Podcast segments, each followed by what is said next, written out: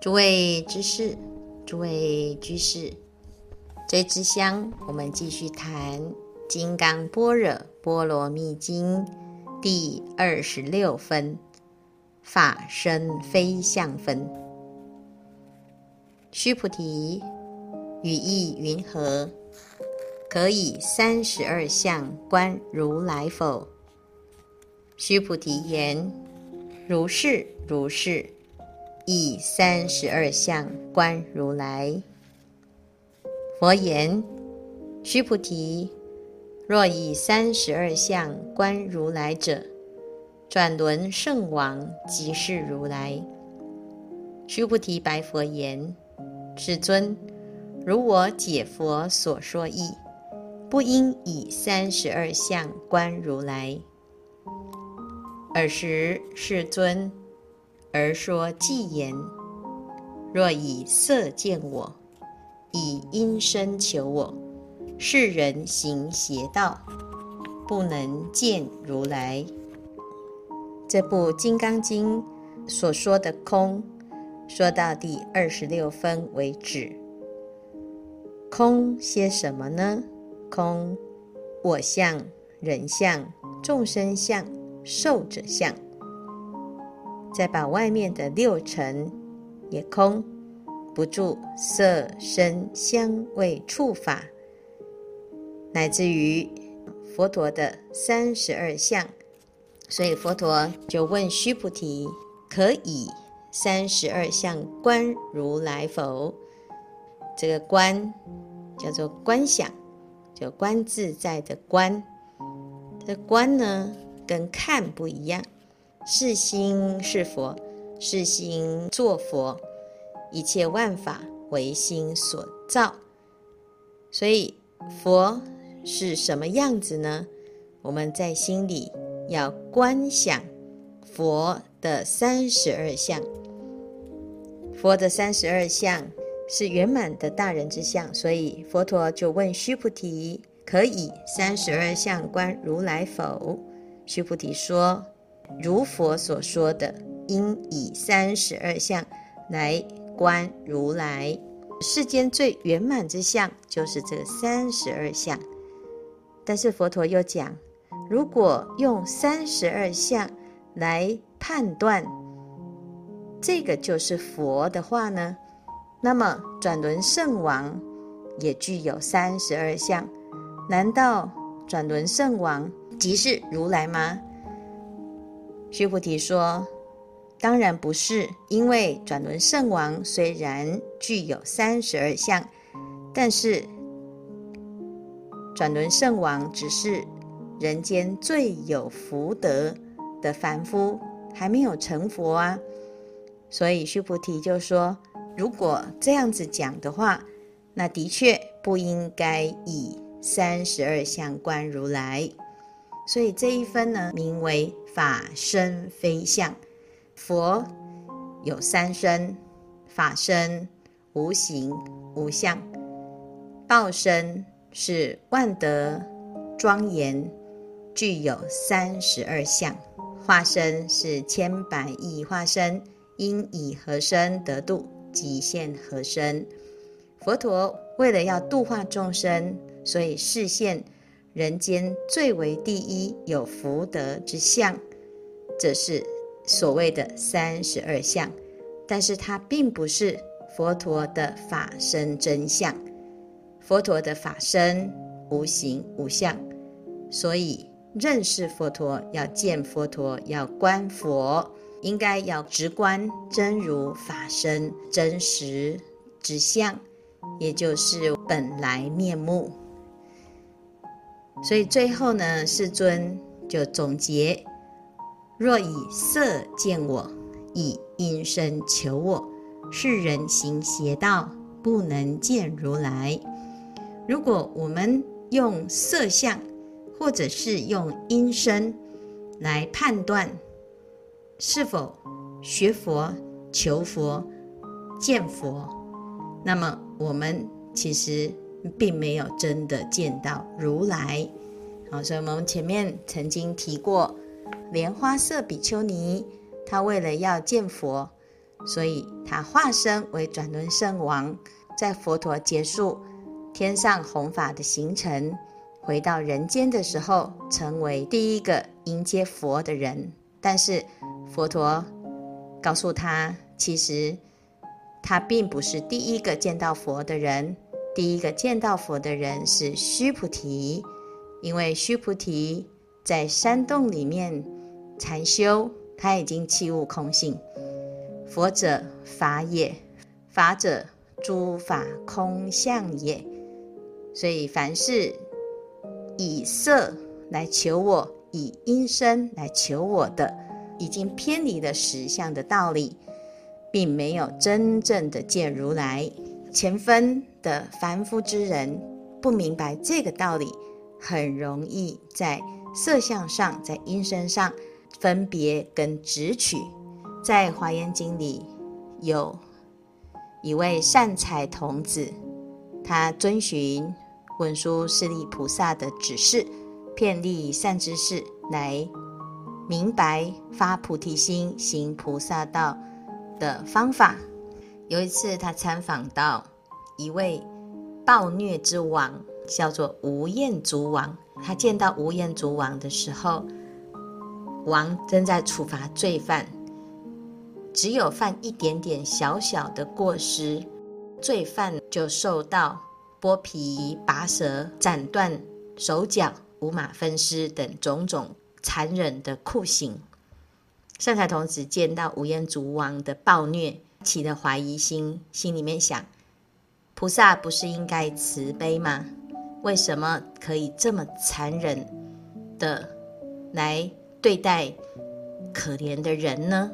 正当他起的这种退心的时候，他突然想起，如果这个王正如他所想的如此不慈悲的话，为什么前一位普眼长者会介绍他来参访呢？吴彦祖王正好看到了善财童子，便牵着善财童子的手，让他看看他的皇宫。还有他的生活，最后呢，吴彦祖王告诉善财童子：“因为我这个国家的人民心性刚强，难调难服，所以呢，要用特别的手法、特别的方法，才有办法调服他，改变人心。因此，刚才善财童子所看的这一幕，其实都是演出，包括。”施行之人、受刑的罪犯，通通都是演员。他们演出这一幕一幕的刑罚，目的是为了要调服这个国家的大众，让大众啊杀鸡儆猴，看到之后不敢再犯过失。善财童子此时才恍然大悟，不禁就很感叹：“他说，真的不能眼见为凭。”我们常常会眼见为凭。如果我们心里面戴着有色的眼镜，看待一切的人事物，自然而然就会随着自己的好恶而产生了分别。你没有办法看到人的佛性，就会看到他的习性、他的行为。顺我者昌，逆我者亡。当然，依据自己的偏好。所产生的判断不一定是真相。在《金刚经》里，佛陀就特别提醒大众：我们要放下我相、人相、众生相、寿者相。那么一定要记得，若以色见我，以音声求我，没有办法真正的见到如来。在日本镰仓年代的中期，有一位很有名的千代野。她是一个绝色的美女，生于当时日本势力最强大的宗族之一。千代野长大成人之后，成为远近闻名的大美人，倾慕者不计其数，甚至于连君主还有贵族臣子都追求她。千代也以世而独立，都没有把这一些王公贵族的追求放在眼里。一一的拒绝，到了二十几岁依然没有嫁人。有一次在参加公祭的时候呢，他听到一个禅师的说法，体悟到，再美貌的面容也有衰老的一天，死后也不过就是白骨一堆。真正能改变无常的人生，只有修行。于是，千代也有了出家求道的念头，于是开始了自己求道之路。他去了一些寺庙，希望出家，但是都被师父们拒绝了。有一些住持只看他一眼，就严词地将他赶走。直到最后，他来到了长乐寺。住持是当时最有名望、第一位到日本传法来自中国的兰溪道隆大觉禅师。大觉禅师说：“你求道修行的心是好的，但是呢，你如果在这里出家，我的五百个徒弟都会发疯，他们会忘记他们的经典，忘记心静下来的境界。”以及所有的一切，你将会变成他们的神。自古以来，美貌是修行路上最大的障碍，所以千代爷，你还是走吧。千代爷此时才醒悟到，自己绝世的容貌，竟然成为了出家最大的阻碍。于是他用火钳子。夹着热烫的火炭，烫在自己绝美的脸颊上，毁掉自己的绝世美貌。千代爷再次找到大觉禅师，禅师被他这种坚持到底的决心感动，终于答应给他剃度，法名为无着。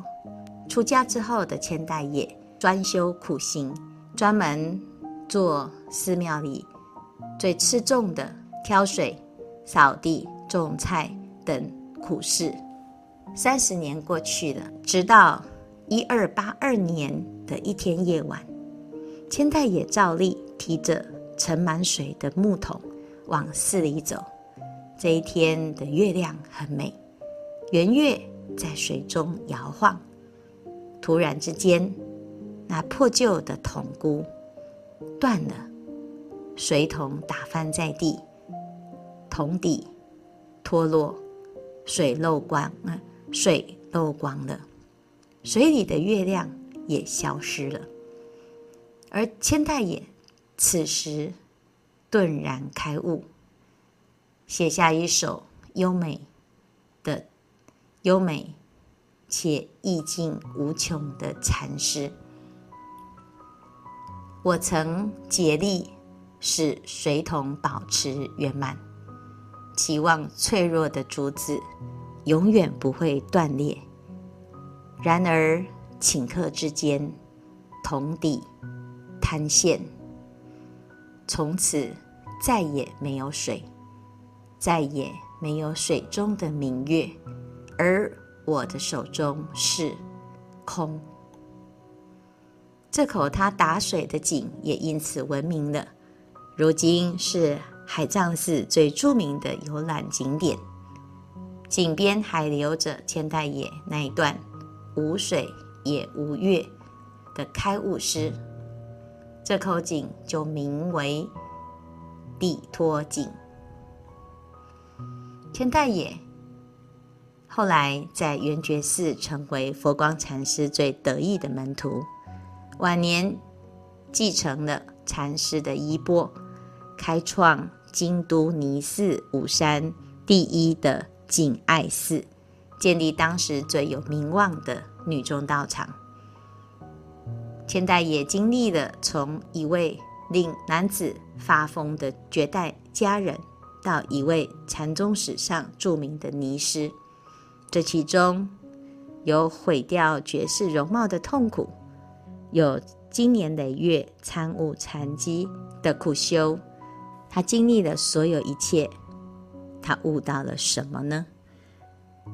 这一首无水也无月的诗，一开始写了：我曾竭力使水桶保持圆满，期望脆弱的竹子永远不会断裂。这不过就是凡夫众生的期待，永远期待永远，总是期待永恒不坏。事实上，这个世间有哪一个事物是永远不坏的呢？所以佛陀在《金刚经》里不断地破解我们的执着。乃至于对圆满的色相，对清净的音声，对于这一切生灭的虚妄之法，哪怕有那么一念期待，就会使人无法测见真实之相。佛陀讲：若以色见我，以音声求我。世人行邪道，不能见如来。那么，如何见如来呢？伏藏山古灵神赞禅师在百丈怀海禅师的座下开悟，他悟道以后啊，感念剃度恩师的接引，想要回去度他的师父，于是他就回到他自己出家的寺庙。师父看到他参学回来，就问他：“你在外面都做些什么？”古灵神赞禅师回答：“并无事业。”于是师父就让他做他的侍者。有一次，师父在洗澡，古灵禅师替师父擦背，一边擦着师父的背，感叹说。好一座佛堂，可惜有佛不胜。意思就是，人就像这一座佛堂，佛堂里有一尊真如佛住在里面，可惜呀、啊，这尊佛还没有开悟。师父听了，回头看徒弟一眼。古灵禅师又说：“佛虽不圣。”还会放光，可惜老师傅啊，他不能体会，他只是觉得这个徒弟的言行非常奇异。又有一次，师傅在窗下读经，古灵禅师在一旁随侍。此时有一只苍蝇在纸窗上转过来转过去，怎么飞都飞不出去。古灵禅师就说。世界如许广阔，你却不肯出去，只钻他固执驴年去。于是作诗一首：空门不肯出，头窗也太痴。百年钻固执，何日出头时？师父听到了古灵禅师的寄语。觉得他意有所指，诗听起来是在讲一直撞着纸窗的苍蝇，其实应该意有所指。读经的自己不能明悟心性，即使花了一百年在固执堆里钻来钻去，究竟何日是出头之时？于是。他就很认真地问了这个在外面行脚的徒弟，究竟他在外面学到了什么？古灵神赞禅师于是把他在百丈座下悟道的事情告诉了师父，师父很感动，就请他登台说法。古灵禅师开示说：“心性无染，本自圆成。”但离妄缘，即如如佛。当下，古灵神赞禅师的师父闻言大彻大悟。古灵禅师所说的这首诗，告诉我们：这个宽阔的世界，如果我们能够淡离妄缘，即如如佛，自然这个世界啊，就是无比的宽阔，一切色、声、香、味、触、法，是因缘生、因缘灭的假象。如果我们不明白这是虚妄的假法，终日追逐五欲六尘，就会像这一只苍蝇一样，想要跳脱出窗子却出不去，始终被困在自己的迷执之中。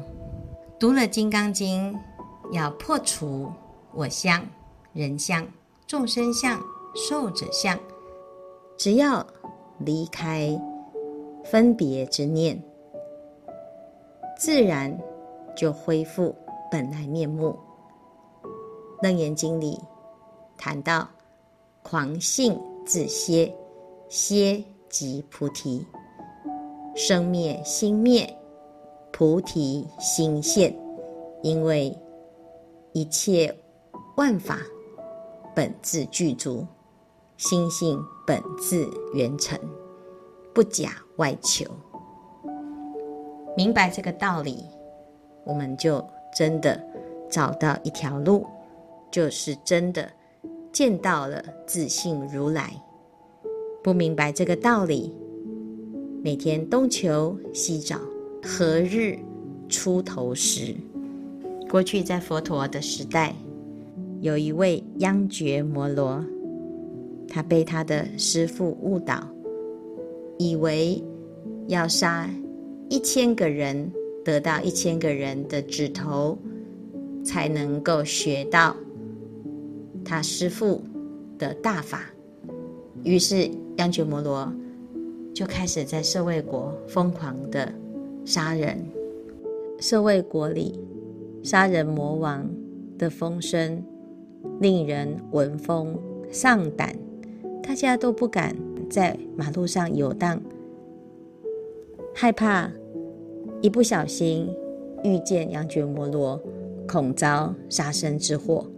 渐渐的，羊角摩罗已经累积杀了九百九十九个人，只差一个人，他就可以完成他的任务。羊角摩罗的母亲听闻他的儿子已经变成杀人魔王，心里很难过，想要来探视他的儿子。央觉摩罗远远的看到来了一个人，竟然是他的母亲。没想到，为了要凑足一千人，央觉摩罗。竟然想要杀了母亲，凑足这一千人。等他学了大法之后，他的母亲可以因此而升天，这也是功德一件。杀人杀到发狂的央觉摩罗，正准备向前杀害他的母亲时，世尊突然出现在央觉摩罗的视线中，原来佛陀是故意要来度化央觉摩罗。三觉摩罗见到有一个出家人走向他，心里很欢喜。他想，他的母亲不用死了，有一个替死的和尚来了，所以他就提着刀追上正在前方缓缓。步行的佛陀，非常奇怪的是，不论他如何拼命的追赶，明明前方的佛陀缓缓而行，他却始终追不上，汗流如涌，气喘如牛。佛陀始终都在他的前方，看得见，却追不上。于是，央觉摩罗大声地呼唤：“瞿昙，去谈，停下来吧！”佛陀告诉他：“我早已停下来了。央觉摩罗，是你停不下来呀、在此时此刻，央觉摩罗突然明白了，我在无尽的追逐当中，照着生死轮回的业，如旋火轮，没有一刻停息。佛陀早已停止这一切无尽的轮回，在六道当中停止轮转，早就停止命运之轮的转动了。央觉摩罗对佛陀说：“世尊，但愿允许我跟随您出家做沙门。”佛陀竟然接受，他说。善来，比丘。听到这一句“善来，比丘”，央觉摩罗当下须发自落，现了出家之相，成为僧团的一份子。此时，波斯匿王已经启动了对央觉摩罗的追捕，于是国王就领着军队出发，经过。几孤独园的时候呢，波斯匿王入园向佛陀请法。佛陀问大王：“大王，您这次率领大军，又要去攻打哪一个国家呢？”世尊，我要去缉拿那一位杀人魔央觉摩罗。大王，如果央觉摩罗已经随我出家，成为比丘。你会对他怎么样呢？世尊，那我只好像对其他比丘一样，必须要对他礼敬供养。但是这个大恶人没有丝毫的善念，怎么可能会出家呢？佛陀指着不远的树下，央觉摩罗，告诉波斯匿王大王。那位就是央觉摩罗。波斯匿王一听到央觉摩罗的名号，当场昏倒。等到波斯匿王醒来，佛陀告诉波斯匿王，央觉摩罗之所以成为杀人魔，是他宿世的业障。就像大王，您听到央觉摩罗的名号。就昏倒，这也不是第一次。您在过去久远劫前，凡是你遇到央觉摩罗，你都会昏倒。这是好几世留下来的因缘。佛陀就告诉波斯匿王，央觉摩罗，他现在已经不再是可怕的杀人魔了。波斯匿王冷静下来之后，就去找央觉摩罗，要供养央觉摩罗衣服、饮食、卧具、汤药等四事供养。然而，央觉摩罗对波斯匿王说：“大王，我不缺什么，我只要有三一就足够了。”波斯匿王非常的感动，跟佛陀说：“像央觉摩罗这一种大魔王。”竟然，佛陀不费刀杖、军队之功就能够降服，让央觉摩罗脱胎换骨，成为一个不贪不求的比丘。最了不起的还是佛陀。从此，央觉摩罗就过着乞食修行的生活，证得了阿罗汉的解脱果位。有一次，央觉摩罗进城乞食，被人认出他是过去的那一位杀人魔。城里的人纷纷奔相走告，许多人都对他丢掷瓦块、石头，也有人拿他拿刀追杀他。结果每一次，央觉摩罗都被打得头破血流，身上的衣服也被砍烂了。佛陀看着他，每一次狼狈的回来，都会告诉他：央觉摩罗，遇到别人打你，你要忍耐，因为你现在所受的是过去所造的罪业的报应。总有一天，大家会理解你的。有一次，城门边有一头母象怀孕待产，却迟迟无法顺利生产。象的主人远远看到比丘走过来，立刻起身迎接，向比丘求救，希望比丘能够协助大象顺利生产。世尊叫央觉摩罗去。他说：“你就这样说，我央觉摩罗自从出家以来，持守不杀生戒，从来没有过失过。回向大象顺利生产，果然大象就顺利的生产了。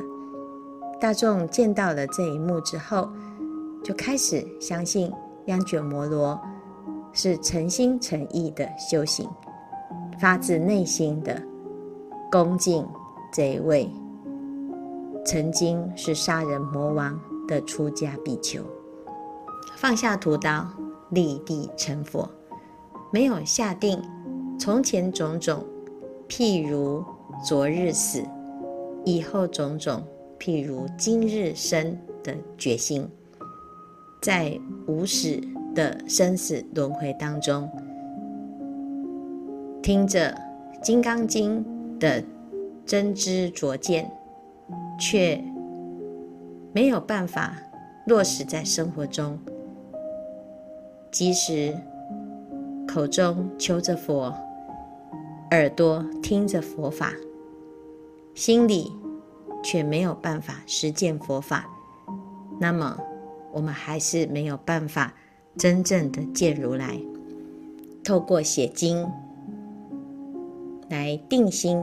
静心，让自己的身心万缘放下，远离一切颠倒梦想，就是当下的这一念心，依着这个清净的自信，如是行，一切时中，一切处所，念念不渝，常行般若，即是一行三昧。今天的开示至此功德圆满。阿弥陀佛。